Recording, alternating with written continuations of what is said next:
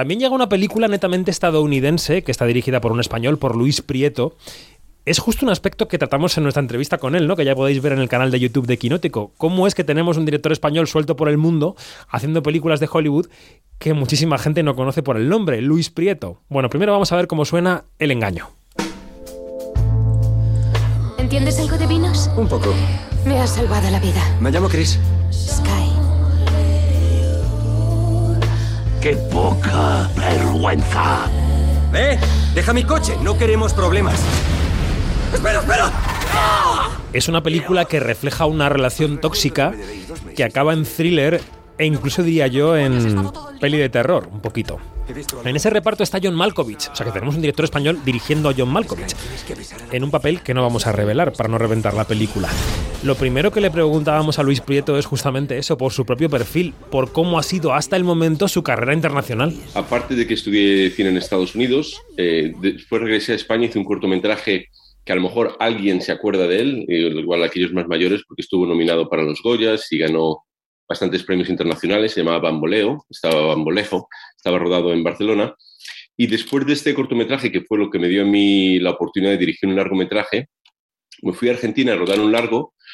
eh, regresé de Argentina y antes de que este largo se estrenase, porque hubo problemas económicos en la productora, yo tuve la suerte de, de poder rodar un largometraje en Italia.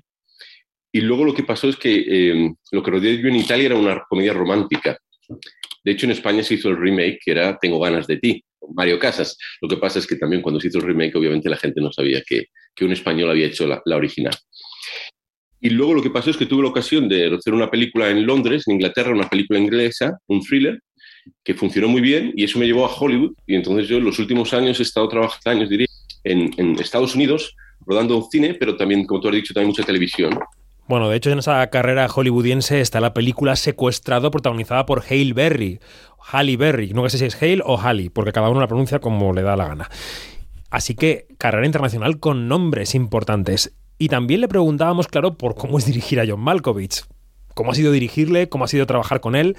Esto nos decía. Eh, la verdad es que, bueno, cuando conocí a John empezamos a hablar de su personaje. Yo decía, hombre, yo creo que sería esto. Eh, por ejemplo, incluso en temas del vestuario, yo le presenté diferentes opciones y la más horrible, que al mismo tiempo era la mejor, fue la que él eligió. Yo dice, Luis, pues ya que estamos, yo creo que iría por esa, ¿no? Y yo le dije, pues era mi favorita, así que me alegro que la hayas eh, elegido, pero pensaba que era demasiado, ¿no? Y en cuanto a sus aportaciones, pues la verdad es que eh, hablamos mucho del personaje, añadía pequeñas cosas, pequeños detalles, cosas tan pequeñas que ni siquiera hablas de ellas, porque realmente le da simplemente profundidad al personaje en sí. Y luego lo que sí es muy espectacular es que cuando está rodando con John, cada toma, él cambia alguna cosita.